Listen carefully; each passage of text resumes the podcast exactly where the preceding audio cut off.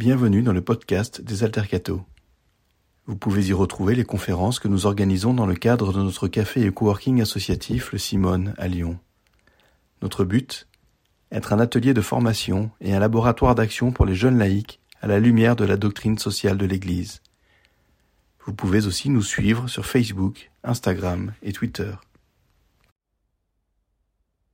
En ce 9 novembre 2022, voici la première étape de notre cycle consacré à l'économie avec une conférence de Pauline Néran intitulée Qui fabrique la monnaie? Donc notre premier sujet, euh, ça va être la monnaie. Alors euh, ça va être euh, un exposé qui va être assez, comment dire, assez simple dans le sens où on va vraiment parler de la monnaie, qu'est-ce que c'est, quels sont les mécanismes, qu'est-ce que c'est que la banque centrale, que fait une banque, et de manière générale, du coup, un peu d'où ça vient, quoi, qui fabrique l'argent finalement? La semaine prochaine, on parlera de l'inflation et de la question de la crise de manière un peu plus ciblée. Donc pour l'instant, je mets vraiment ce sujet de côté parce qu'on aura une autre conférence qui sera dédiée. Et ensuite, on aura une troisième conférence qui sera dédiée à des euh, débats sur euh, voilà la monnaie, euh, qu'est-ce que, quelle est son actualité, quels sont les voilà quels sujets on peut aborder en fonction de ça. Mais pour l'instant, on est vraiment sur une un peu la conférence de base. D'ailleurs, ceux qui écoutent en podcast, écoutez celle-ci avant d'écouter les autres parce que sinon, ça va il va y avoir des problèmes de compréhension sur certains mécanismes. Voilà. Alors, on va commencer du coup par une partie un petit peu sur euh, l'histoire de la monnaie. Je vais commencer par vous raconter une anecdote sur euh, l'île de Yap. Euh, c'est un archipel en Micronésie. Voilà, ne me demandez pas où c'est. ensuite, on parlera de qu'est-ce que c'est que la monnaie, quelles sont les définitions qu'on peut lui donner. Ensuite, les banques. Qu'est-ce que, que fait une banque? Qu'est-ce que c'est que la création monétaire? Et après, on parlera du rôle de la banque centrale et du refinancement, etc. Donc en fait, la Banque centrale, elle sert à quoi? Et en particulier, on parlera de la Banque centrale européenne, mais évidemment, on peut élargir ce, mécanisme à d'autres banques centrales. Alors, pour commencer, euh, on va parler de l'île à la monnaie de pierre. Alors, c'est euh, Milton Friedman qui est prix Nobel d'économie. Euh, il a publié un article en 91 sur l'île de Yap, donc une petite île, paumée. Et il a écrit un bouquin qui s'appelle La monnaie et ses pièges. Et donc vous voyez que dans le titre déjà, il y a quelque chose qui, institue un rapport ambivalent de la monnaie. Et en fait, il montre que la monnaie est avant tout une affaire de confiance et que la valeur de la monnaie repose sur le fait qu'elle est acceptée comme un moyen de paiement et non pas pour ses qualités intrinsèques. Alors, qu'est-ce qui se passe sur cette île? Ils n'ont pas de métal en fait. Ils enfin, c'est pas une ressource dont ils disposent. Donc, ils utilisent de la pierre. Donc, leur instrument d'échange, ce sont des roues de pierre qui font de 30 cm à 3,6 mètres de diamètre donc c'est pas hyper pratique à transporter. Et ils appellent ça des, alors je sais pas trop comment ça se prononce, on va appeler ça des faits, F-E-I. Bon, sûrement ça se prononce comme ça. Alors les, ces, ces, roues elles sont percées d'un gros trou au milieu qui permet de glisser un bâton pour les transporter, bien que 3,6 mètres ce ne soit pas très pratique. Euh, et donc ce sont les pièces de monnaie locales en fait. Donc en gros vous allez acheter, euh, vous allez sur le marché euh, du coin, vous payez avec ça. Et donc vous allez me dire, mais comment fait-on pour transporter, euh, enfin arriver au marché et payer avec un truc de 3,6 mètres de diamètre? Et eh bien en fait, on ne fait pas. Ce qui est intéressant, c'est qu'il euh, n'y a pas besoin de les posséder pour payer. En fait, si les gens savent que vous possédez une pièce, ça suffit pour payer. C'est hyper intéressant quand même parce que imaginez genre vous allez faire vos courses et vous dites non non mais chez moi j'ai un billet de 50 euros. Bah, ça va, à mon avis le commerçant va pas être va dire ouais bah c'est cool mais en fait euh, va pas le faire. Euh, et, là, ça suffit. Donc, ça veut dire quand même qu'il y, a une société qui, euh, qui, a un fort contrôle social. Euh, et donc, en fait, même, ça, va même jusqu'au point où s'il y a une transaction qui est conclue et qui implique un, une pièce trop lourde, en fait, la, pièce, elle peut rester chez l'ancien propriétaire à tout jamais. Et les gens savent que ça a changé de propriétaire, même si c'est chez les autres. Voilà, attention. Sans marque distinctive, attention, hein. elle reste en l'état, il n'y a, même pas un petit poinçon dessus pour savoir à qui c'est, c'est vraiment que parce que euh, les gens savent qu'on sait à qui ça appartient. Alors par exemple, il y a une famille dont la richesse était admise et reconnue par tous, et cependant, personne, et pas même les membres de cette famille vivants, n'avaient jamais vu les pièces. Pour la bonne et simple raison, parce que leur fortune consistait en une énorme pièce qui faisait plusieurs mètres de diamètre, qui en fait venait d'une autre île sur laquelle ils avaient une carrière de pierre, et en fait, ils avaient voulu le ramener, mais évidemment, comme c'était trop lourd, le bateau avait fait naufrage. Donc euh, le truc, il était au fond de la mer. Mais comme les gens, les rescapés du naufrage, avaient vu la pièce, le truc de pierre, et avaient dit, il y a bien une pierre au fond de l'eau, ça suffisait. Donc c'est quand même assez intéressant comme fonctionnement. Euh, donc c'est vraiment la valeur de la monnaie qui repose sur les témoignages et qui repose sur euh, le contrôle social. Alors là, on a un petit peu envie de dire, mais vraiment, c'est, euh, ça n'a aucun sens, etc. Alors d'autant plus que ce qui est intéressant, c'est qu'au 19e siècle, quand les colons sont arrivés, c'était des colons allemands, ils, ont demandé en fait aux, indigènes de refaire les routes qui n'étaient pas praticables. Donc sur le moment, évidemment, les gens ont dit bah non, en fait, ça va pas être possible. Et les, Allemands, ils ont eu une excellente idée, euh, assez cynique mais une bonne idée, c'est qu'ils ont envoyé euh, dans tous les, dans les différents villages quelqu'un qui était chargé de marquer d'une croix de peinture noire toutes les pièces de pierre en disant bah du coup euh, vous devez payer un impôt puisque vous n'avez pas refait les routes. Et ça, ça a suffi à ce que tout le monde dise ah bah ok on refait la route etc parce qu'on a perdu la valeur de notre monnaie juste parce que les Allemands avaient mis un, truc noir dessus. Donc c'est assez intéressant quand même. Hein. Ça a eu un effet magique. Les, euh, les, habitants se sont mis à entreprendre la, réparation de, de, la route et le gouvernement allemand a fait effacer les croix et tout est rentré dans l'ordre euh, et tout le monde était soulagé. Et donc on lit ça, on, voit ça, on se dit bon bah quand même euh, c'est un peu spécial comme fonctionnement. Euh, nous on n'est pas comme ça, hein. nous on est beaucoup plus rationnel. Et ben en fait Milton Friedman nous montre que pas du tout, euh, parce qu'il y a une histoire aux États-Unis assez récente qui a eu un, fonctionnement assez similaire. Alors en 1932, enfin 32-33, euh, on, craignait, enfin les Français craignaient l'abandon de l'étalon or. Alors l'étalon or, ça voulait dire que la monnaie était indexée sur l'or. On, pouvait convertir automatiquement la monnaie en or. Et donc à la rigueur, euh, une once de métal, ça valait 20,67 dollars. Et donc craignant que cet étalon ne soit abandonné et que donc toute la monnaie qu'on possédait aux États-Unis n'ait plus de valeur, la Banque de France a demandé à la Réserve fédérale de New York de convertir en or tous ses avoirs euh, en dollars, donc de les convertir en lingots d'or, et donc, pour éviter d'avoir à les transporter par bateau euh, dans l'Atlantique, ce qui était quand même assez risqué, le renaufrage, etc., euh, la Banque de France a demandé à la Fed, la Fed c'est la, euh, la, la, la, réserve fédérale, hein, de les conserver.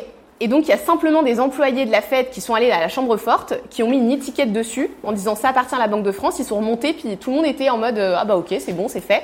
C'est quand même un peu, enfin on pourrait penser que c'est hyper sécurisé, mais en fait pas tant que ça. Et ça a suscité une espèce de scandale euh, où euh, les journaux financiers ont dit que c'était une perte d'or, que euh, du coup les Américains avaient perdu de l'or, que les, les, Français en avaient gagné, etc. Tout simplement parce qu'il y a un employé qui a mis une étiquette sur des lingots d'or. Donc c'est assez intéressant quand même. On voit que la monnaie c'est pas tout à fait rationnel. Il y a quelque chose qui se joue qui est voilà qui est un petit qui est vraiment sur de, de l'ordre de la confiance.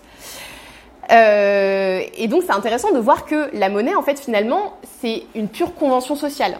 C'est-à-dire, vous allez payer votre baguette de pain, vous lui tendez un billet de 5 euros. En fait, le billet, c'est un bout de papier. Ça n'a aucune valeur en soi. Ça n'a de la valeur uniquement parce que le commerçant reconnaît que ça vaut 5 euros et qui sait qu'il va pouvoir, le, enfin, le, pas du tout le vendre, mais l'utiliser ensuite. Donc c'est vraiment une, une, convention. En économie, on parle d'institution. Ça veut dire que la monnaie, ça repose sur euh, un ensemble d'organisations et, et qu'il y a quelque chose qui va garantir cette monnaie. Alors on va voir du coup comment ça s'est construit et qu'est-ce qui garantit la valeur de cette monnaie. On va voir aussi que la monnaie, la valeur de la monnaie peut être remise en question. Il peut y avoir une défiance vis-à-vis de la valeur de cette monnaie. Donc voilà. Donc alors dans un premier temps, on va commencer par voir euh, qu'est-ce que c'est que la monnaie déjà. Alors c'est intéressant parce que c'est sûrement l'objet qu'on utilise le plus au quotidien, euh, mais en fait concrètement comment est-ce qu'on définit la monnaie? Alors euh, quand on règle un achat, on a plusieurs possibilités. La première chose, enfin la première façon, c'est de payer en liquide, c'est-à-dire de donner des pièces, des billets. Voilà, ça je pense que vous comprenez. On, peut aussi présenter un petit rectangle en plastique sur lequel est incrustée une bande magnétique et une puce électronique. Ça s'appelle une carte bleue. On peut aussi payer par chèque, c'est-à-dire donner un bout de papier sur lequel on a dit euh, que ça valait tant et le commerçant est OK aussi. Donc ce qui est intéressant, c'est de se demander quelles sont les fonctions de cette monnaie Parce qu'en fait, en économie, on va définir la monnaie à partir de ses fonctions. Alors, la première fonction, euh, il y en a trois en fait, elles ont été définies déjà par Aristote, donc ça fait quelques temps que ça existe. La première fonction, c'est ce qu'on appelle l'intermédiaire des échanges. Alors, qu'est-ce que c'est que l'intermédiaire des échanges? Ça veut dire que je, je, vends un objet contre ou un service contre de la monnaie et je sais que cette monnaie va me servir à acheter autre chose. Alors, ça permet de sortir d'une impasse qui est l'impasse du troc vous savez ce que c'est que le troc, c'est j'échange un objet contre un autre objet. Le problème en fait, c'est qu'il faut que je, trouve quelqu'un qui veuille bien ce que j'ai à lui proposer. Donc par exemple, j'en sais rien, je suis violoniste, euh, je veux m'acheter un sandwich, ben, il faut que je trouve un, un, vendeur de sandwich qui veut bien que je lui joue un morceau de violon. C'est assez peu probable. Donc ça veut dire, le, plus simple, c'est que je vends euh, mon morceau de violon contre de l'argent et avec cet argent, je vais acheter mon sandwich. Voilà. C'est un intermédiaire des échanges. Euh, parce que le troc, c'était quand même extrêmement complexe euh, en termes de fonctionnement. On appelle ça la double coïncidence des besoins. Il faut que les deux besoins coïncident et en fait, ça n'arrive jamais. Donc c'était un frein aux échanges. Donc dès lors, en fait, que les hommes ont commencé à échanger des marchandises, il y a eu de la monnaie automatiquement qui est arrivée pour simplifier les échanges. Donc c'est vraiment euh, très très ancien en fait dans l'histoire de l'humanité la monnaie. C'est arrivé vraiment presque à la préhistoire. Hein. Alors c'était pas la monnaie telle qu'on la connaît aujourd'hui, c'était au départ des coquillages, des objets, etc. Mais c'est arrivé très rapidement. Alors la deuxième fonction, qui rejoint un petit peu la première, c'est l'unité de compte. Euh, donc c'est-à-dire qu'on peut l'utiliser pour exprimer euh, le prix de tous les biens. Alors pareil, ça peut sembler évident, mais euh, le troc ne permet pas ça. le troc, c'est par exemple, j'en sais rien, un ordinateur vaut deux portables. Et du, du, coup, deux portables valent trois bouteilles, enfin que sais-je. Et du coup, on s'en sort pas en fait. On ne peut pas exprimer la valeur des choses. Or, en économie, il faut pouvoir exprimer la valeur pour pouvoir les échanger et pouvoir commercer. Donc l'unité de compte, ça permet d'exprimer cette valeur. Euh, et, c'est parce que cette monnaie permet d'acheter n'importe quel bien et de rembourser n'importe quelle, euh, dette euh, qu'on peut exprimer le prix des biens et des services dans une même unité monétaire. Voilà. Ensuite, la dernière fonction, c'est la réserve de valeur. Ça veut dire que je peux différer l'acte de vente de l'acte d'achat. Je peux décider de vendre quelque chose aujourd'hui, donc j'obtiens de l'argent, et je peux acheter quand je veux.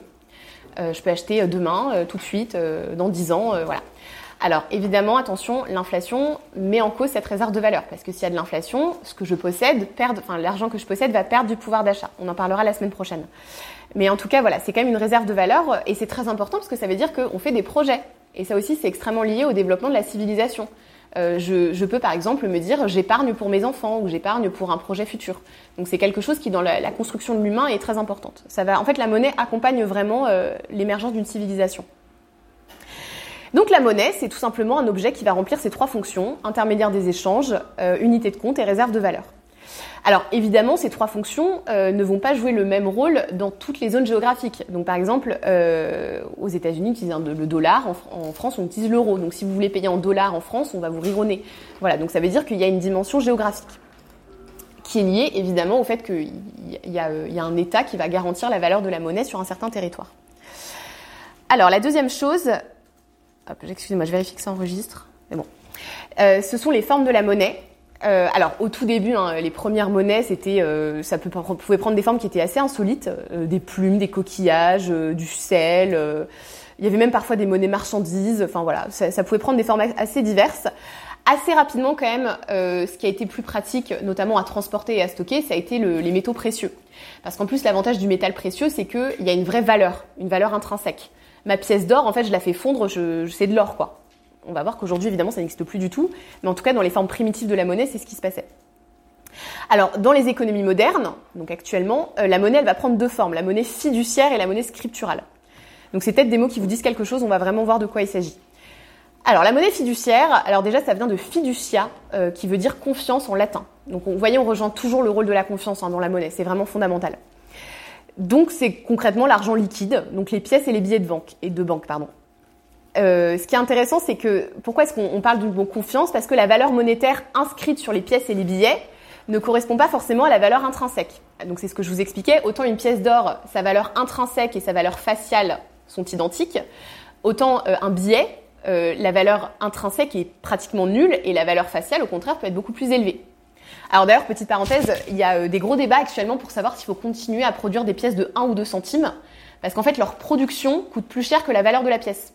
En fait, une pièce de 1 centime, elle coûte plus cher à produire que 1 centime. Donc du coup, il y a pas mal d'agents économiques qui disent bon, on est content de payer des impôts, mais euh, ça serait pas mal que ça soit pour des trucs utiles plutôt que pour des pièces de 1 centime, où en fait, limite les gens les mettent à la poubelle tellement ils s'en servent pas.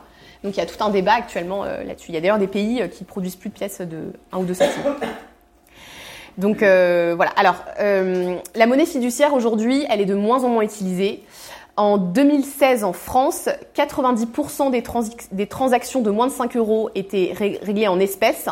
Donc, je, répète parce que c'était pas du tout clair que la façon dont j'ai dit. Donc, 90% des transactions de moins de 5 euros étaient en monnaie fiduciaire et seulement 5% des transactions de plus de 100 euros. Ce qui est assez logique parce que euh, ça voudrait dire manipuler beaucoup de liquide et c'est moins pratique maintenant qu'on a des outils euh, différents à notre disposition. Alors, par contre, cette monnaie fiduciaire, elle joue un grand rôle dans l'économie souterraine, donc en gros euh, le black. C'est pour ça qu'il y a des, euh, fervents euh, opposants au fait de supprimer cette monnaie fiduciaire, parce où, où, serait la liberté? Parce qu'en fait, la, monnaie, virtuelle est traçable, alors que la monnaie fiduciaire ne l'est pas. Alors ensuite, du coup, la deuxième monnaie, c'est ce qu'on appelle la monnaie scripturale. Donc scripturale, ça vient du latin scriptura qui veut dire l'écriture. Et donc effectivement, ce sont les écritures sur les comptes en banque, en fait.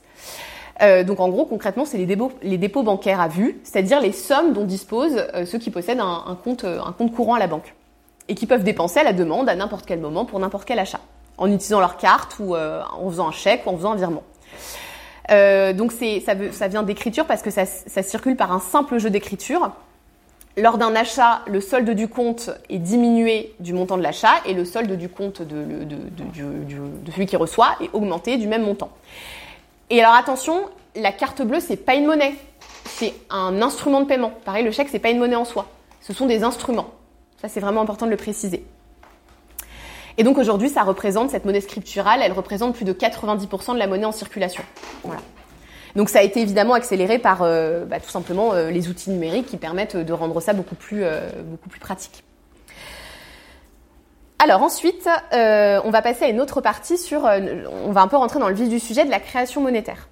Alors parce que cette monnaie, elle vient d'où en fait? Euh, alors, je vais vous parler rapidement quand même de l'histoire de la banque. En fait, qu'est-ce que c'est qu'une banque et d'où ça vient historiquement? Alors, il faut savoir que les, les premières traces d'activité bancaire, elles remontent à la haute antiquité, en 3000 avant Jésus-Christ, en Mésopotamie. Donc, ce n'est pas nouveau, clairement. Donc déjà, les prêtres effectuaient des dépôts d'argent et faisaient des prêts aux souverains et aux marchands. Donc c'est quelque chose de très ancien et qui va tout simplement avec le fait euh, bah, de, financer l'économie. Et ça, c'est très très important de comprendre que pourquoi l'argent circule, c'est pour financer, euh, bah, j'en sais rien, financer euh, des constructions, financer, euh, voilà, enfin des projets économiques. Et, et ça, c'est vraiment l'ADN de la monnaie. On, va, on verra la semaine prochaine que la monnaie peut être désirée pour elle-même aussi. On appelle ça la thésaurisation. Mais ça, c'est autre chose. Pour l'instant, on parle vraiment de la monnaie comme un moyen de financement. Euh, dans la, Grèce, antique, pardon, chaque cité grecque frappait sa propre monnaie, et donc il y avait déjà des activités de change. Ça, c'est très important parce qu'on va voir que la banque, elle se constitue en fonction du change. Alors, le change, c'est quand il n'y a pas les mêmes monnaies et qu'il faut du coup les, les convertir. Quoi. Je pense que tout le monde sait ce que c'est. Alors, ce sont surtout les Romains qui ont développé les activités bancaires, euh, donc les retraits, les dépôts d'argent, mais les prêts avec intérêt aussi. Et ils ont posé les bases juridiques des opérations financières. On va pas rentrer dans le détail parce qu'on a d'autres choses à, évoquer. Je préférais insister sur la Banque centrale européenne plutôt que sur les banques romaines. Si vous voulez, c'est plus pertinent. Euh, mais en tout cas, ce qui est intéressant, c'est que le prêt intérêt est apparu très tôt. Alors le prêt intérêt, c'est tout simplement prêter euh, du temps, en fait. Euh, je pourrais décider de travailler toute ma vie pour acquérir une certaine somme d'argent à la fin de ma vie. Ou alors je pourrais décider d'emprunter cet argent maintenant, de le rembourser au fur et à mesure, mais au moins j'aurais financé mon projet, j'aurais acheté ma maison, j'aurais euh, voilà. Donc en fait, le fait d'emprunter de l'argent, c'est le fait d'emprunter du temps. Et donc le taux d'intérêt, c'est le prix du temps. Ça c'est très important de bien le comprendre. Alors le mot banque, il est apparu dans la langue française au XVe siècle. Euh, il, vient du terme italien banca, qui désigne le banc en bois sur lequel les changeurs exerçaient leurs activités au Moyen Âge. Donc en fait, l'ADN du métier de banquier, c'était vraiment de faire des opérations de change. Il faut imaginer un marché ou une foire où il y avait ce besoin de changer les monnaies, parce que vous savez que l'unification monétaire est assez, euh, est assez récente. Hein. Il y avait des monnaies différentes selon les villes et les provinces. Et dans un premier temps, le métier de banquier, c'était de faire des opérations de change. Euh, donc très rapidement, évidemment, ça s'est développé. Donc le mot banque, il est apparu au XVe siècle mais le métier de banquier, il est vraiment beaucoup plus ancien. Euh, donc c'est une activité qui s'est développée principalement au Moyen Âge. Euh, alors ceux qui sont assez connus, c'est les banquiers lombards, hein, euh, qui dès le XIe siècle commençaient à développer leur activité et, qui ont commencé à faire ce qu'on appelle des comptoirs, c'est-à-dire à, être dans différentes villes et à pouvoir du coup avoir tout un réseau bancaire. Ça, on en reparlera, on verra pourquoi c'est important ce réseau bancaire. La toute première banque, elle aurait été créée à Venise en 1151, la première banque officielle. Et donc au cours du Moyen Âge, on a le développement du commerce qui permet l'implantation des banques un peu partout en Europe. Les échanges commerciaux se développent et c'est là qu'apparaît la lettre de change. Alors qu'est-ce que c'est que la lettre de change? C'est vous imaginez vous êtes un marchand et vous devez aller vendre vos marchandises. Euh, J'en sais rien, vous faites Milan Lyon. Euh, donc vous apportez vos marchandises à Lyon, vous les vendez et vous avez un coffre d'or. Donc après, vous devez faire le trajet du retour avec votre coffre d'or. C'est évidemment assez peu pratique et je vous rappelle que les, routes à l'époque n'étaient pas sécurisées. Donc c'était un vrai risque. Donc au lieu de, transporter cette, cet or, euh, le banquier en fait à Lyon vous donnait une lettre de change en disant bah, 100 pièces d'or. Vous gardiez cette lettre sur vous et vous arrivez à Milan et vous, vous arrivez à la banque de Milan qui fait partie du même réseau de banques. Attention parce qu'il faut évidemment qu'ils se connaissent et vous leur donnez la lettre de change et ils vous donnent 100 pièces d'or. Et c'est là où en fait les banquiers se sont rendus compte d'un truc super intéressant, c'est que euh, ils avaient du coup des stocks d'or qu'on leur confiait pour aussi des questions de sécurité, parce que garder son or à la maison, ça n'a jamais été une bonne idée. Euh, et ils se sont rendus compte d'une chose, c'est que personne ne venait chercher tout l'or en même temps. Ils avaient toujours une quantité d'or à disposition. Il y avait de temps en temps des gens qui venaient en chercher, mais ils avaient toujours un stock d'or. Donc ils se sont dit, en fait, cet or, on va pouvoir en faire quelque chose, on va pouvoir le faire fructifier. Et ça, c'est vraiment très important, en prenant du coup un risque, le risque de ne pas se faire rembourser. Mais ça, on en reparlera après. Alors c'est ensuite pendant la Renaissance que euh, voit les premières bases de la banque moderne avec les premières banques publiques et les premières bourses où sont euh, vendus des, actifs financiers. Euh, alors l'activité de crédit va s'étendre à tous parce que jusqu'alors elle était réservée à certaines communautés, en particulier à la communauté juive, parce que c'est interdit par la religion chrétienne. Ça s'est assez vite, on s'est assez vite accommodé avec ça. Hein. Les cathos, il faut le reconnaître. Hein. on dit c'est bon, c'est pas on s'en fiche, hein, le temps, euh, parce qu'en fait le principe c'est que c'est vendre du temps et le temps n'appartient qu'à Dieu, donc on n'a pas le droit de pratiquer l'usufruit, mais on s'est assez vite arrangé avec notre conscience, hein, disons-le. Au XVIIe siècle, on a la création du papier-monnaie, donc des billets, qui va révolutionner le secteur de la finance, et euh, les banques centrales vont progressivement faire leur apparition pour contrôler cette émission d'argent par les différents États. On va reparler de la création monétaire, on va voir pourquoi est-ce qu'il y a eu des banques centrales qui sont arrivées. La Banque de France, elle est créée le 18 janvier 1800 par Napoléon. Voilà. Donc euh, c'est vraiment le début de la banque moderne telle qu'on la connaît aujourd'hui. Et au 19e siècle, c'est vraiment l'âge d'or de la banque avec euh, la fondation du crédit industriel et commercial, le crédit lyonnais, la Société Générale, les Rothschild, etc., etc., qui accompagnent du coup l'industrialisation et la révolution industrielle. Alors maintenant, on va parler un peu plus spécifiquement de la création monétaire en fait. Qui fabrique l'argent alors, je vais vous citer Sir Joseph Stamp, euh, qui était le directeur de la Banque centrale d'Angleterre, et qui disait Le système bancaire moderne fabrique de l'argent à partir de rien. Ce processus est sans doute le tour de passe-passe le plus étonnant jamais inventé. C'est hyper rassurant d'avoir un, banquier central qui vous dit c'est un tour de passe-passe. Hein, et donc, dans les économies modernes, ce sont les banques qui créent la monnaie. Ça, c'est très, très, très important. Ce ne sont pas les États, ce ne sont pas les banques centrales, ce sont c'est les banques commerciales. On verra ce que c'est qu'une banque commerciale après. Donc les banques, elles disposent du privilège de pouvoir créer de la monnaie scripturale à partir de rien, lorsqu'elles accordent des crédits à leurs clients, euh, lorsqu'elles euh, inscrivent les sommes prêtées sur le compte des clients. On reviendra après sur ce mécanisme. Euh, les monnaies fiduciaires, c'est exclusivement du ressort de la banque centrale, donc les pièces, les billets. Voilà. et donc la création de monnaie, c'est l'activité de crédit des banques commerciales. Ça, c'est très très important. Création de monnaie, crédit. Voilà, c'est fondamental. Alors, on va voir maintenant quelle est la distinction entre la banque centrale et la banque commerciale. Donc, les banques, en fait, ce sont des intermédiaires financiers qui vont recevoir des dépôts, euh, qui vont offrir des moyens de paiement aux, particuliers, aux entreprises, et aux États aussi d'ailleurs, qui vont accorder des prêts et qui, du coup, disposent du droit de pouvoir créer de la monnaie scripturale. Attention, pas de la monnaie fiduciaire, hein, de la monnaie scripturale. Donc je rappelle, scripturale, les écritures sur les comptes en banque, fiduciaire, les, les pièces et les billets. À partir de rien lorsqu'elles accordent des prêts à leurs clients. Alors, le principe, c'est que c'est une création ex nihilo. On y reviendra après, pardon, je, suis un peu perdue dans mes notes. Je, commence à expliquer, mais en fait, il y a une explication après que j'ai prévue. Euh, alors, le système bancaire, en fait, il est hiérarchisé. Il y a une multitude de banques commerciales. On appelle ça aussi parfois des banques de second rang. Voilà, ça veut dire qu'elles viennent après la banque centrale. Et il y a au-dessus la banque centrale. Donc les banques commerciales, c'est euh, les banques euh, qu'on utilise nous, hein, donc euh, qui ont pour clients les individus les entreprises, voilà, la BNP, le Crédit Agricole, etc., etc. Et la banque centrale, qui est assez particulière, qui joue le rôle de banque des banques. Donc chaque banque commerciale, ça c'est très important, elle doit disposer d'un compte auprès de la banque centrale. Et c'est par l'intermédiaire de ce compte que la banque centrale en fait va régler, va gérer la création monétaire justement. On reviendra après sur ça.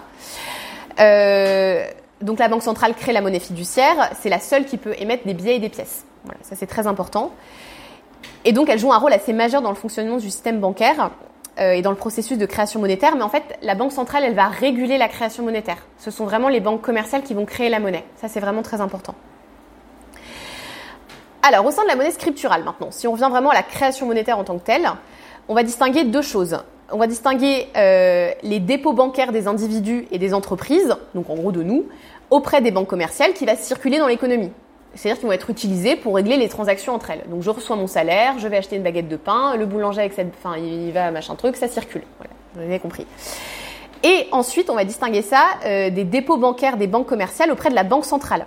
Et ça, c'est très important de le comprendre, c'est en monnaie banque centrale. C'est-à-dire que c'est une monnaie nous qu'on n'utilise pas du tout. On ne va pas régler en monnaie banque centrale. C'est vraiment uniquement entre les banques commerciales entre elles et avec la banque centrale. Ce sont des outils de régulation qui étaient mis en place parce qu'en en fait, on s'est rendu compte que sinon les banques commerciales faisaient n'importe quoi, elles prêtaient et ça faisait des faillites.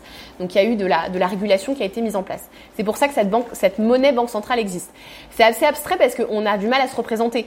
Euh, nous, on voit très bien ce que c'est qu'un billet de 5 euros. La monnaie banque centrale, euh, on comprend pas trop. Donc c'est en unité, voilà. Mais c'est n'est pas du tout une monnaie que nous on va utiliser. C'est uniquement utilisé pour réguler la, création monétaire. Donc ça reste sur les comptes que les banques détiennent auprès de la banque centrale. Chaque banque a un compte en banque auprès de la, banque centrale.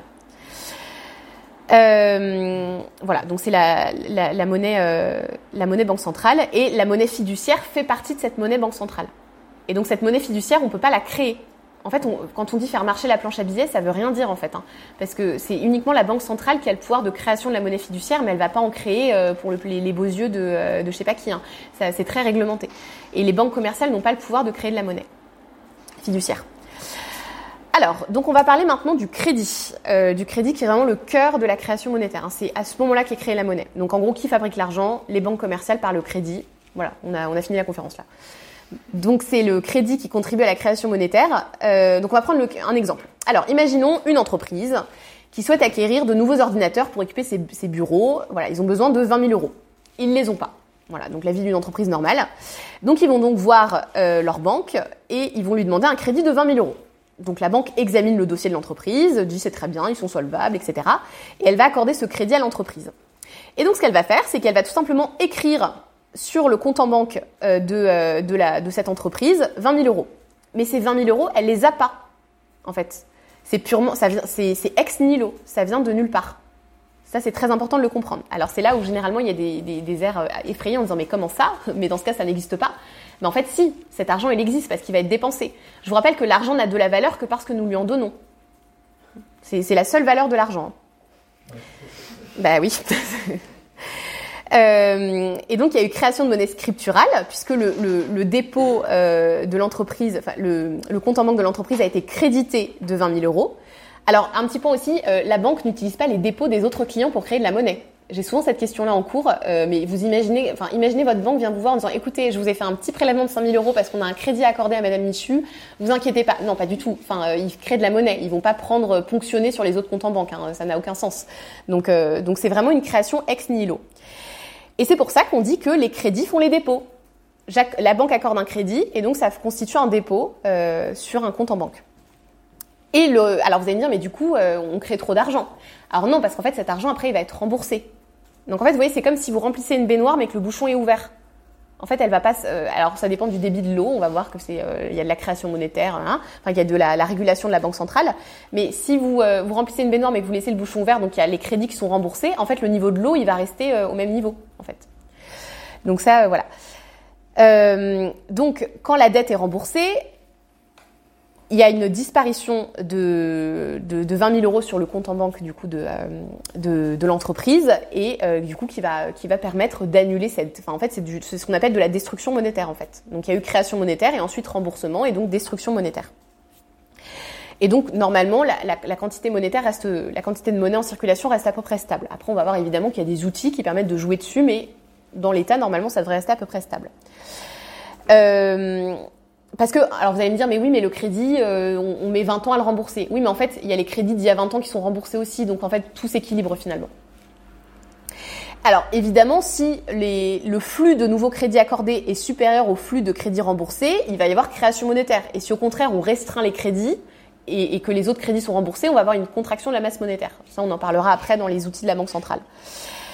Alors, euh, pour autant, cette, création monétaire, elle est limitée. Alors, elle est limitée par trois choses principales. La première chose, c'est les réserves obligatoires. Alors, les réserves obligatoires, ça a été mis en place par les banques centrales justement pour éviter que les, les banques commerciales fassent un peu n'importe quoi. Parce que du coup, vous comprenez que là, euh, il y a un petit postulat qui est qu'il faut que les gens remboursent. Parce que si les gens remboursent pas, euh, il y a un vrai souci. Et or, euh, je ne sais pas si vous vous souvenez d'une petite crise économique de 2007 où justement les banques, les banques commerciales avaient accordé des prêts à des agents qui n'étaient pas solvables. Ça s'appelle un subprime. En fait, un subprime, c'est j'accorde un crédit à quelqu'un qui ne peut pas le rembourser. Et je me dis, oh, mais c'est pas grave, au pire, je vais hypothéquer sa maison et puis comme ça, ça va me, ça va me rembourser mon crédit. Mais sauf qu'en fait, le, marché de l'immobilier s'effondre. Et là, bah, la banque fait faillite. Donc euh, ça pose un vrai problème. Et ce n'est pas la première fois que ça arrive, donc il y a eu des banques centrales qui ont été créées pour justement euh, un petit peu limiter, euh, limiter la casse. Donc la première chose, ce sont les réserves obligatoires. Alors les réserves obligatoires, en fait, c'est un montant que chaque banque commerciale doit détenir auprès de la banque centrale. Alors ce, ce, ce pourcentage, ce, ce, montant de réserves obligatoires, il varie selon la politique de la banque centrale. soit la banque centrale décide d'augmenter les réserves obligatoires, soit elle décide de les diminuer. Alors du coup, si elle augmente les réserves obligatoires, ça va limiter la création monétaire des banques. Parce qu'en gros, c'est un certain pourcentage en fait qu'elle doit, par exemple, 5% de ce qu'elle crée comme monnaie, ça doit être en monnaie banque centrale. Donc si on passe, on, passe par exemple à 7%, ça veut dire que ça va limiter la quantité de crédit qu'elle peut accorder. C'est une façon en fait de réguler euh, le montant de crédit accordé en disant, eh, attention les gars, calmez-vous, euh, arrêtez d'accorder des crédits à des gens qui sont pas solvables et nous refaites pas une, une 2007 quoi. C'est un peu ça l'idée. La deuxième chose, c'est ce qu'on appelle les fuites interbancaires. Alors, donc, je reprends mon exemple d'entreprise. Admettons qu'elle soit par exemple au Crédit Lyonnais. Euh, elle doit, euh, elle, a, voilà, elle a fait un, emprunt de 20 000 euros pour acheter des ordinateurs et or elle paye ces 20 000 euros à une, autre entreprise qui elle est, euh, j'en sais rien, à la BNP. Donc ça veut dire que les 20 000 euros ils vont du Crédit Lyonnais à la BNP. Donc ça veut dire que le Crédit Lyonnais doit 20 000 euros à la BNP. On est d'accord. Et donc, euh, à contrario, vous imaginez bien que la BNP, elle doit aussi de l'argent au Crédit Lyonnais parce qu'il y a beaucoup de transactions qui se passent. Donc, il y a, a, forcément, mais il y a forcément un moment où il y a des, euh, compensations entre les banques. Or, euh, un point très important, c'est que les banques, elles peuvent pas créer de la monnaie pour se rembourser les unes les autres. Donc là, le Crédit Lyonnais, il peut pas créer 20 000 euros pour rembourser la BNP. Il est obligé de le payer en monnaie banque centrale. Ça, c'est très important. Euh, donc les compensations interbancaires, donc c'est-à-dire euh, ce qui se font au jour le jour, hein, parce que tous les jours il y a des transactions, etc. Elles se font en monnaie banque centrale. Et donc ça aussi, ça limite la création monétaire parce que, en fait, en gros, la banque elle peut pas accorder trop de crédit en fait, parce que si elle accorde trop de crédit, elle prend le risque de devoir compenser les autres banques avec un argent qu'elle n'a pas forcément. Donc ça, c'est vraiment super important de donc de, de comprendre qu'elle a, euh, voilà, voilà, elle doit avoir suffisamment de monnaie banque centrale pour pouvoir compenser potentiellement les autres banques. Donc c'est une deuxième limite à la création monétaire. Euh, voilà, c'est les compensations. Et le troisième euh, point, ce sont les retraits au guichet. Donc en fait, la monnaie fiduciaire. Je vous rappelle que les banques commerciales ne peuvent pas créer de monnaie fiduciaire. Donc en fait, la monnaie fiduciaire, elles sont complètement tributaires de la monnaie banque centrale. En fait, c'est la banque centrale qui leur fournit euh, de, des pièces et des billets. Et en fait, il faut quand même assurer une certaine convertibilité. Alors, évidemment, tout n'est pas convertible en, en, pièces en billets. Si par exemple, aujourd'hui, tout le monde décide d'aller au guichet, d'aller au guichet pour retirer en liquide euh, ce qu'il possède à la banque, en fait, ça s'appelle un bank run. C'est-à-dire, en gros, les, les, banques, elles doivent dire, bah, désolé, on n'a plus. Hein. Vous avez vu Mary Poppins? Oui. Et ben, à un moment, il y a un bank run. Je sais pas si vous voyez à quelle scène ça fait référence. Et en fait, il y a un petit garçon qui dit, euh, ah, la banque a plus d'argent. Et donc tout le monde panique et tout le monde va au guichet pour retirer euh, en se disant bah c'est bon au moins j'aurai euh, j'aurai mes billets et mes pièces et ça crée une ça crée une panique et, euh, et ça s'appelle voilà ça s'appelle un bank run parce qu'il n'y a pas assez de pièces et de billets pour pouvoir permettre la conversion de tous les dépôts en monnaie fiduciaire. Mais pour autant, il faut quand même qu'il y ait un certain pourcentage qui soit euh, convertible. Donc pareil, ça limite la création monétaire parce que la banque, elle peut, la banque commerciale, elle peut pas créer non plus euh, trop trop de monnaie euh, scripturale parce qu'il faut quand même qu'une partie soit convertible. Même si on a vu que c'était une petite partie, parce qu'on utilise de moins en moins de monnaie fiduciaire, il faut quand même une partie. Voilà. Donc ça, c'est les trois limites, hein, je, les, rappelle. Donc la première, c'est les réserves obligatoires que les banques commerciales possèdent auprès de la Banque centrale. La deuxième, c'est les fuites interbancaires, enfin la compensation entre les banques. Et la troisième, c'est euh, les retraits au guichet, donc la monnaie fiduciaire. Voilà. Et donc nos chères banques commerciales euh, financent l'activité économique. C'est grâce aux banques commerciales qu'on a pu développer des projets, qu'on a pu développer, euh, qu'on a pu financer l'activité économique. Pour autant, euh, les banques commerciales ont parfois tendance à accorder trop de crédit de façon inconsidérée. On appelle ça en fait un aléa moral en économie. Un aléa moral, en fait, c'est quand euh, vous vous dites je, vais faire un truc un, peu nul, mais je m'en fiche parce qu'en fait, on va, on va me sauver un moment. Alors, je m'explique. En 2007, toujours, donc les banques commerciales ont accordé des subprimes, euh, donc c'est-à-dire elles ont prêté de l'argent à des gens qui n'étaient pas solvables, en sachant qu'ils n'étaient pas solvables, hein, et en se disant, euh, au pire ils me remboursent pas, on hypothèque leur maison et, euh, et l'emprunt le, sera remboursé. Ce qui déjà d'un point de vue éthique est un petit peu triste quand même de se dire on va mettre des gens dehors pour qu'ils, enfin bon voilà. Euh, mais évidemment, ce qui s'est passé, c'est que tout le monde a eu la même idée, donc il y a eu un effondrement du, du prix de l'immobilier, donc les maisons hypothéquées ne valaient plus rien, donc les prêts n'étaient pas remboursés. Et donc évidemment, si les prêts ne sont pas remboursés, la banque fait faillite. Mais euh, il y a les banques centrales qui existent et les banques centrales qui vont venir au secours en fait des, euh, des banques commerciales. On, on, dit qu'elles ont un rôle de prêteur en dernier ressort. Ça veut dire que vraiment, quand tout va mal, la banque centrale intervient pour quand même sauver les meubles. Tout simplement parce que si une banque fait faillite, c'est hyper grave en fait. Ça veut dire que tous les gens qui ont de l'argent dans cette banque, ils perdent tout. Donc vous imaginez les dégâts sociaux. Donc évidemment que l'État euh, là, la rigueur, euh, l'État américain avec la, la, réserve fédérale vont intervenir pour sauver les banques centrales, évidemment, parce qu'ils n'ont pas envie non plus d'avoir des millions de personnes, euh, enfin de, de, de, de, créer les conditions d'une crise économique et politique. Donc la banque centrale va intervenir, mais ça crée un problème de comportement au niveau des banques commerciales qui peuvent se dire bon, ah, c'est bon, on va vivre notre meilleure vie, et puis la banque centrale viendra bien nous sauver les fesses à un moment. Sauf que ça, ça pose un certain problème. Donc il y a des, des, des outils qui ont été mis en place et développés au fur et à mesure des années, au fur et à mesure des crises aussi euh, pour euh, essayer justement de pallier à ça. Alors c'est pour ça, ça c'est un point très important aussi, que les crises économiques, faut toujours les resituer dans un contexte historique précis. Parfois, on entend souvent euh, ah là là, on va revivre la crise des années 30. Non, mais pas du tout. Enfin, depuis la crise des années 30, on a des outils, on a des choses qui ont été mises en place. Enfin, on a on a appris aussi de nos erreurs. L'être humain n'est quand même pas complètement débile. Donc, euh, il faut aussi un peu comprendre qu'on on, voilà, on n'est pas dans les mêmes conditions. Mais effectivement, la crise des années 30 est due en grande partie au comportement irresponsable des banques commerciales. Hein. Et donc, c'est pour ça que depuis progressivement, et, et même toujours, il y a toujours des ajustements qui se font. On a mis en place des outils. Et donc, quel rôle joue la banque centrale? Alors déjà un petit point, nous dans l'Union européenne, c'est évidemment la Banque centrale européenne qui est notre banque centrale. Donc avant c'était la Banque de France, elle a perdu ce, ce rôle. La Banque de France, elle s'occupe aujourd'hui de, des pièces, d'émettre les pièces de monnaie. Elle s'occupe aussi de, de enfin, par exemple les dossiers de, de, surendettement, etc. Mais elle a plus du tout le rôle de, de création monétaire ou de gestion de la monnaie en tant que telle. C'est la Banque centrale, dont le siège est à Francfort. Euh, qui va jouer ce rôle. Donc ça, euh, politiquement, vous voyez, c'est quelque chose qui est assez euh, marquant hein, de se dire, on va notre souveraineté monétaire, on va la donner à une institution supranationale. Et ça, on va voir que ce n'est pas sans poser un certain nombre de difficultés. Alors après, les, problèmes de coordination dans la zone euro, c'est pas tout à fait le sujet du jour, mais on pourra en parler dans les questions si vous voulez, c'est pas un souci. Mais donc la banque centrale a un rôle, ne crée pas la monnaie.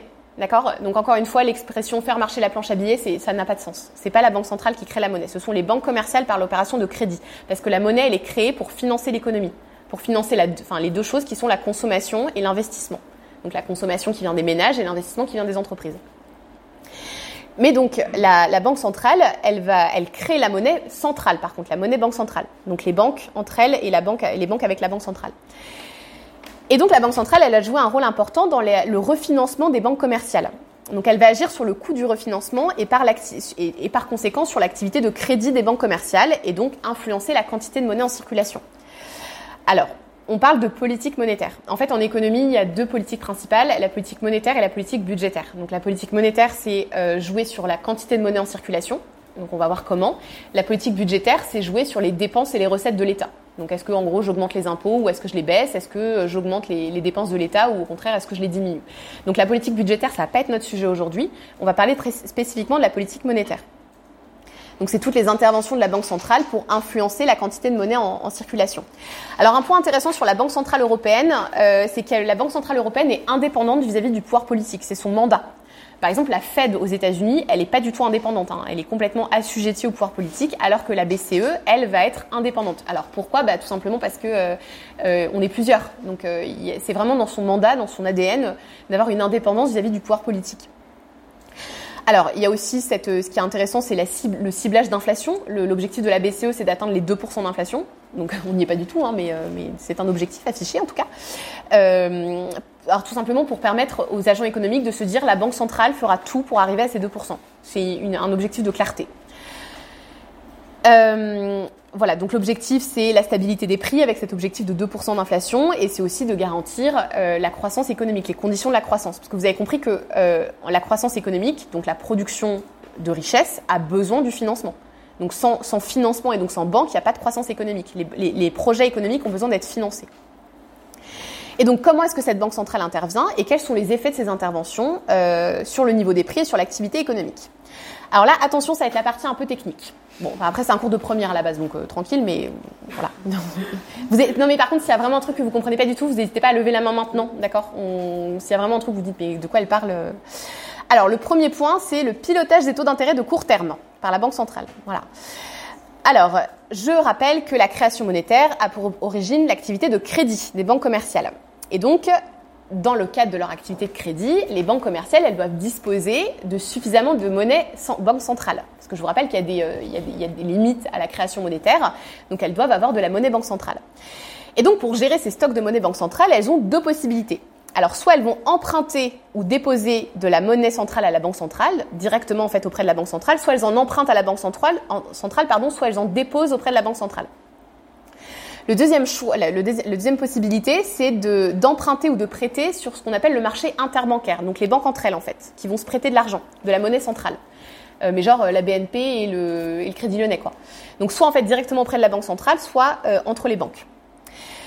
Alors, la Banque centrale, qu'est-ce qu'elle vient faire là-dedans? Elle va fixer des taux d'intérêt de court terme, parce que tout ça c'est du court terme. Hein. Vous imaginez bien qu'elles ne font pas des crédits sur 25 ans, c'est pas l'objectif, c'est vraiment d'ajuster la conjoncture économique, c'est-à-dire vraiment le, court terme. Donc la Banque centrale, elle va fixer ses taux d'intérêt de court terme qu'on appelle un taux d'intérêt directeur.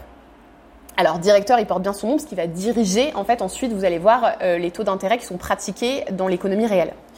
Euh, l'économie réelle, c'est euh, nous. Voilà. alors, ces taux d'intérêt directeurs, ils vont déterminer, d'une part, le taux d'intérêt auquel la Banque centrale va prêter aux banques commerciales, et aussi, d'autre part, le taux de rémunération des dépôts des banques commerciales auprès de la Banque centrale. Donc je vous rappelle que, en gros, vis-à-vis de la banque centrale, je suis une banque commerciale, j'ai deux choix. Soit j'emprunte de l'argent à la banque centrale, soit je dépose, si j'ai un petit rab de monnaie centrale, je la dépose auprès de la banque centrale et comme ça j'obtiens un intérêt. Je gagne de l'argent dessus. Donc c'est avantageux en fait de gagner de l'argent. Euh, et donc, ce taux d'intérêt, il va déterminer la rémunération des dépôts et euh, le coût du crédit. C'est bon? Bon, voilà. Euh, et donc ça va déterminer le taux d'intérêt en vigueur sur le marché interbancaire. Ensuite, les banques entre elles, elles vont se prêter de l'argent tout simplement parce que les banques commerciales, elles n'ont pas intérêt à prêter à un taux inférieur à la rémunération euh, auprès de la banque centrale. En gros, ça n'a aucun intérêt. Enfin, soit, en gros, si vous avez de l'argent en plus, vous, allez soit vous le mettez sur le marché interbancaire, soit vous le déposez auprès de la banque centrale. Donc, vous n'avez aucun intérêt à le prêter à un taux inférieur au dépôt auprès de la banque centrale. Euh, mais euh, enfin, envoyez-moi des signes parce que en fait, moi d'habitude, les élèves, euh, je vois leur tête, mais là, je, n'arrive pas à savoir si ce que je raconte c'est du chinois ou pas. Euh, et donc, d'autre part, aucune banque n'a intérêt à emprunter à un taux qui va être supérieur auprès du taux pratiqué par la banque centrale. Donc j'ai besoin, je suis une banque commerciale, j'ai besoin d'argent. Soit je vais sur le marché interbancaire, soit je vais auprès de la banque centrale. Donc évidemment, si je vais sur le marché interbancaire, c'est pour avoir un taux d'intérêt inférieur à celui pratiqué par la banque centrale. Donc en fait, la banque centrale, elle fait un peu une espèce de corridor, de corridor. En gros, le plancher en bas, c'est le, le, taux euh, de, qui rémunère les dépôts et le taux euh, plafond, c'est le taux euh, qui, qui je, le, le taux d'emprunt maximum. Merci de suivre. C'est ça. Euh, et alors, il faut comprendre que chaque jour, les banques, elles ont des besoins de liquidité, ou au contraire des excès de liquidité. Ça se fait vraiment à très court terme. Hein. Encore une fois, on n'est pas sur des crédits à 30 ans. Hein. Euh, donc, soit qu'elles vont se procurer auprès des autres banques, soit directement auprès de la, banque centrale. Et donc, mécaniquement, en fait, c'est la banque centrale qui va fixer les taux d'intérêt qui sont pratiqués. Soit ces taux d'intérêt vont être élevés, soit ils vont être faibles. Voilà. Donc, soit ça va coûter cher d'obtenir de la monnaie centrale, ça, soit, soit ça va pas coûter cher c'est qui semble logique. Néanmoins, c'est important parce que ça va avoir un impact, encore une fois, sur l'économie réelle. Alors, petite parenthèse du coup que je fais dès maintenant. Euh, si le refinancement est cher, donc si en tant que banque commerciale, ça me coûte cher d'obtenir de la monnaie banque centrale, ça veut dire que je vais réduire les crédits que j'accorde. Parce que ces crédits me coûtent cher. Donc, je vais restreindre les crédits qui sont accordés. Ça veut dire qu'il y aura moins de financement dans l'économie. Donc ça, ça va plutôt être une politique restrictive. Je restreins, en tant que banque centrale, je vais restreindre la création monétaire.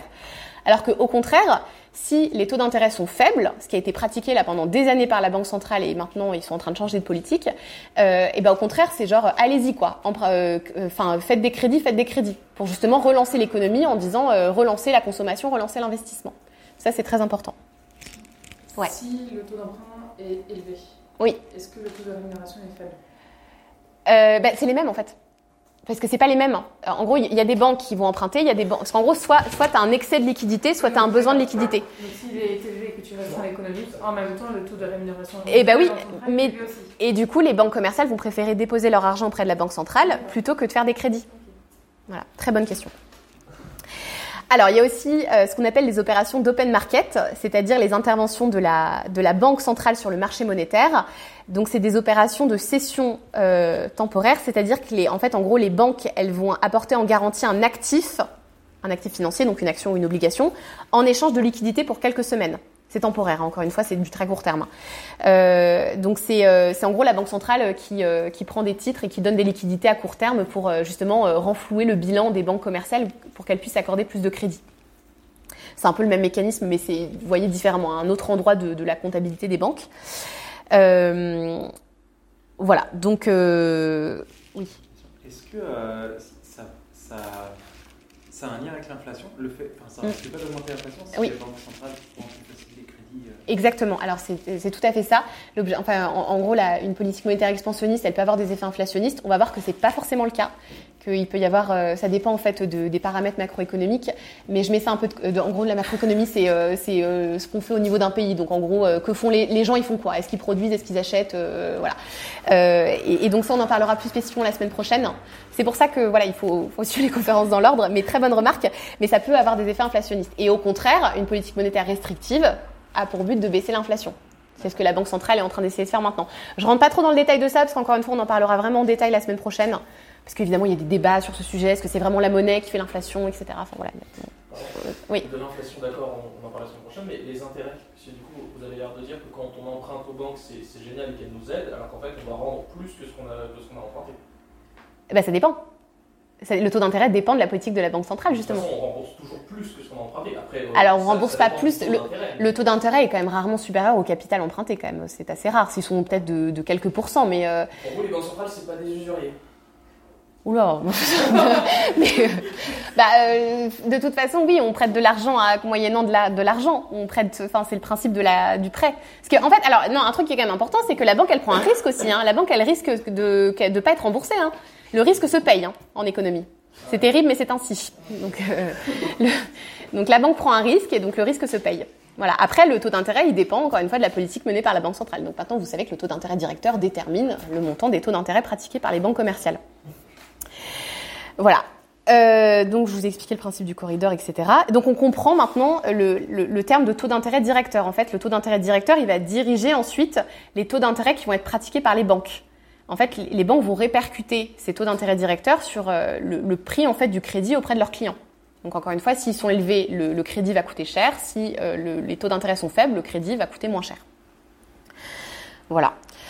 Euh, donc, voilà, la baisse ou la hausse du, taux directeur, elle va contribuer à, faire fluctuer les taux d'intérêt pratiqués par les banques commerciales. Et donc, ce qui, ça va se jouer vraiment concrètement dans le crédit. Euh, voilà, donc ça. euh, donc, alors, pardon. Après, est-ce que j'ai parlé des réserves obligatoires? Oui, j'en ai parlé. Voilà. Voilà. Alors maintenant, on va parler maintenant plus spécifiquement de la politique macroéconomique. Alors, on va prendre le cas d'une politique qui vise à favoriser la création monétaire. Alors, c'est ce qui a été pratiqué pendant, euh, enfin, en gros, depuis la crise de 2007. Euh, maintenant, c'est une politique qui touche clairement à sa fin. On en parlera la semaine prochaine aussi. hein. Euh, mais donc, on était sur une politique monétaire expansionniste. Alors, l'objectif, c'est de baisser, pour la Banque centrale européenne, a été de baisser les taux d'intérêt directeurs euh, ou alors d'intervenir sur le marché interbancaire pour justement baisser le coût du refinancement des banques commerciales auprès de la Banque centrale. Donc c'est ce qu'on appelle aussi des politiques accommodantes, parce que accommodantes pour les banques, en fait, parce que ça leur coûte moins cher. Et donc lorsque la Banque centrale va mener ce type de politique, le coût de l'accès à la monnaie centrale est moins élevé et donc le crédit va coûter moins cher.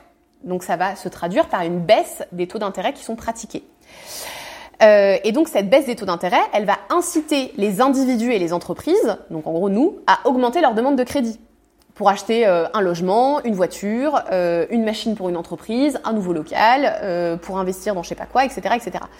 Et donc avec la baisse des taux, certains, par exemple un ménage qui n'aurait pas forcément emprunté pour acheter un bien immobilier ou une voiture, bah là il va le faire hein, puisque le crédit coûte moins cher. Et donc, ça va favoriser la consommation. Et de la même façon, une entreprise qui aurait hésité à investir avec des taux d'intérêt élevés, bah là, maintenant que les taux sont faibles, elle va le faire. Donc, ça va favoriser l'investissement. Et donc, euh, ça va augmenter la demande de consommation, c'est-à-dire que les, euh, les individus, ils veulent, ils veulent, enfin, en gros, ça augmente la consommation, donc ça augmente les débouchés pour les entreprises, les, les, les- enfin, les- gens achètent, en gros. Euh, et ça va aussi augmenter l'investissement, et, euh, et ça veut dire que les entreprises vont se développer. Donc, ça a un effet qui est supposé être vertueux sur l'économie. Alors maintenant, il y a un peu deux cas possibles, parce que ça, c'est un peu les bisounours. Hein. Vous doutez bien que c'est pas aussi simple que ça. Euh, c'est pour ça qu'on va voir que la, la Banque centrale peut mettre en place des politiques euh, différentes pour essayer justement de relancer un peu la machine. En fait, c'est souvent ce qu'on fait en cas de après une crise. Euh, après une crise, où en fait, on se rend compte que euh, on a une baisse du PIB, une baisse de la production. L'objectif, c'est de rebooster un petit peu parce que en fait, il faut relancer euh, l'emploi, relancer euh, la, la création de richesse. Donc, une politique monétaire accommodante, elle peut avoir cet objectif-là. Donc là, il y a deux cas possibles.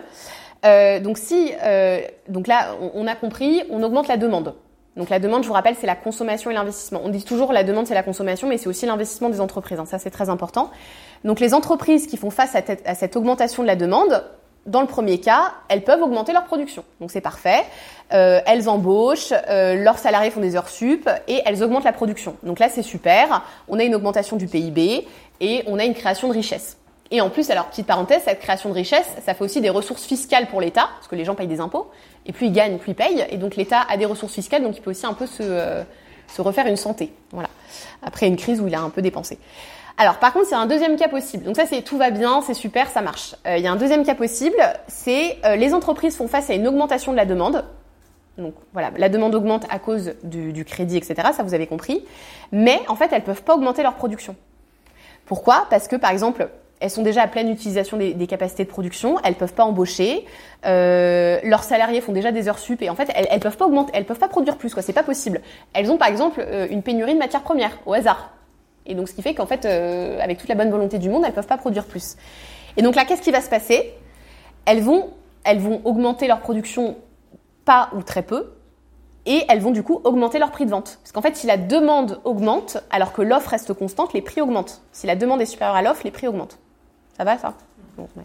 Et donc, euh, bah là pour le coup, euh, c'est une inflation. C'est l'inflation qui va se passer. Donc vous voyez, cette politique monétaire accommodante, elle peut générer une augmentation des prix. Dans le cas où les entreprises, enfin, il n'y a pas de production supplémentaire.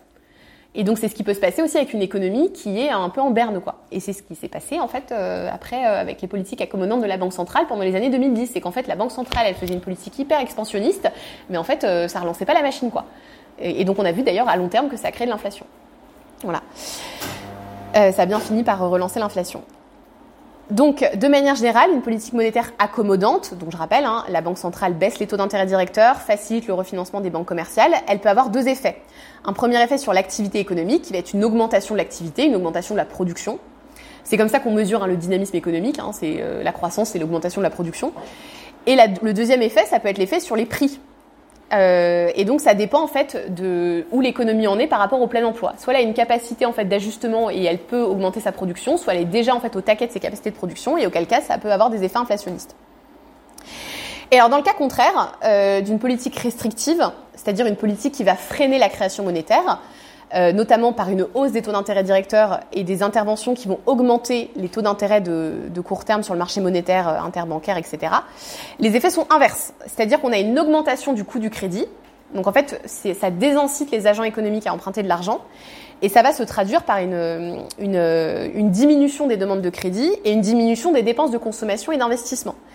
Alors, ce qui peut être utile du coup en période d'inflation, ça encore une fois on en reparlera la semaine prochaine, mais euh, l'effet pervers, ça peut être une contraction de l'activité économique. Et donc ça peut avoir des effets récessifs, ça peut euh, avoir des effets sur le chômage, etc. notamment. En gros, euh, il n'y a, plus de production, donc il n'y a plus de boulot. quoi. L'économie c'est simple, hein, y a plus de, les gens n'achètent plus, les entreprises ne produisent plus, les gens sont au chômage. C'est aussi simple que ça. Donc vous voyez que la, Banque centrale a une responsabilité qui est énorme. hein.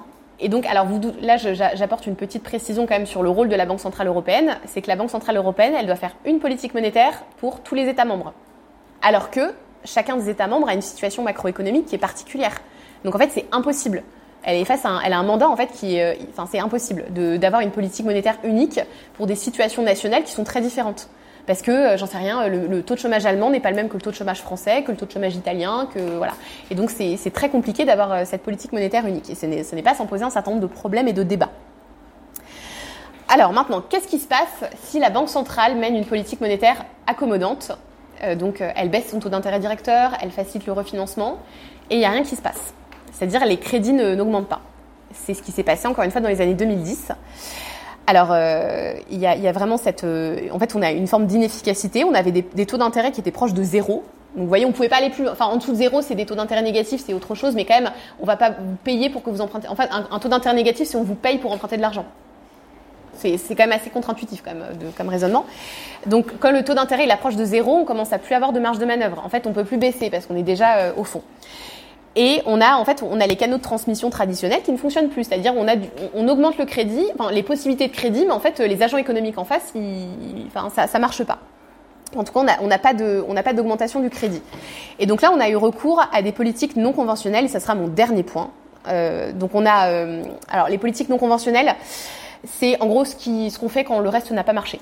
Donc c'est ce qui a été mis en place par euh, notamment euh, à l'époque celui qui était le président, le, le, président de la Banque centrale européenne, Mario Draghi. Il a fait un discours qui était assez célèbre où il, il, il a dit euh, whatever it takes, donc quoi qu'il en coûte.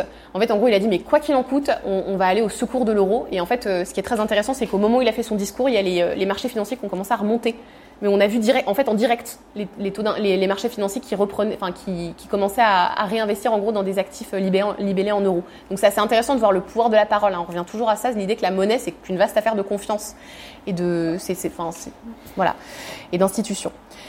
Alors, et donc précisément, c'est la première forme de politique non conventionnelle, c'est ce qu'on appelle le guidage des anticipations c'est-à-dire euh, des effets d'annonce euh, pour rassurer en fait tout simplement les investisseurs et rassurer les agents économiques en disant courage, rassurez-vous, euh, la banque centrale fera tout pour garantir un crédit à faible coût et c'est purement des effets d'annonce. Hein. Donc c'est en fait on, on sait exactement la même chose que les, pierres au fond de l'eau. Hein. C'est du même ordre. Hein. C'est Mario Draghi qui fait un discours et, les agents économiques disent ah bah ok cool. Bah ouais, enfin c'est vraiment purement de l'annonce, des effets d'annonce.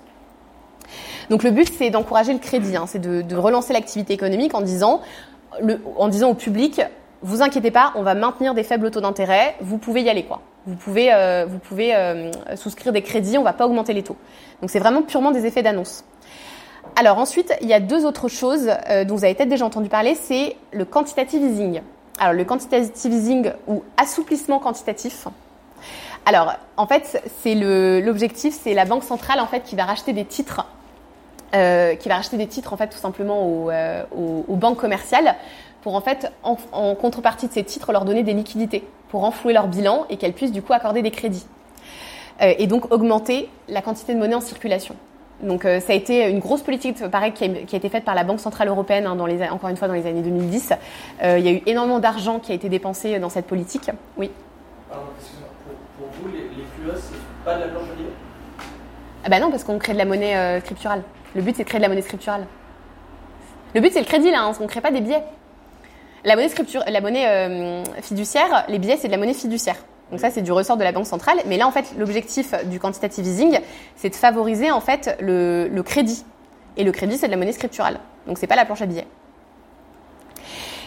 Alors ça, voilà, ça c'est une, une, première chose. Euh, donc encore une fois, énormément d'argent hein, mis, en, mis en, en, jeu.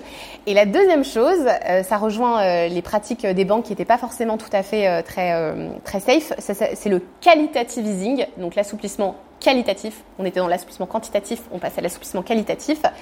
C'est en fait en gros le rachat des titres pourris. Donc euh, les subprimes, les trucs un peu un peu louches comme ça, euh, hop, la banque centrale elle les prend à son bilan parce que la banque centrale ne fera pas faillite, hein, à moins que tous les États fassent faillite, ce qui sera un autre problème. Mais la banque centrale elle euh, elle fera pas faillite, donc elle rachète les titres un peu douteux, un peu pourris, et comme ça elle assainit le bilan des banques commerciales, qui a fait des placements un petit peu euh, risqués. Voilà. Et donc l'objectif, c'est encore une fois de, garantir que les banques commerciales puissent pratiquer, puissent en fait pratiquer des crédits, puisqu'elles ont des liquidités à leur disposition. Donc voilà, donc on a vu euh, quelques éléments, alors c'est vraiment des éléments d'introduction hein, sur euh, les banques, euh, la banque centrale, etc. Donc, donc voilà, bah merci pour votre attention. Merci pour votre écoute. N'hésitez pas à venir nous retrouver pour une prochaine conférence au café Le Simone, 45 rue Vaucourt, dans le deuxième arrondissement de Lyon. À bientôt.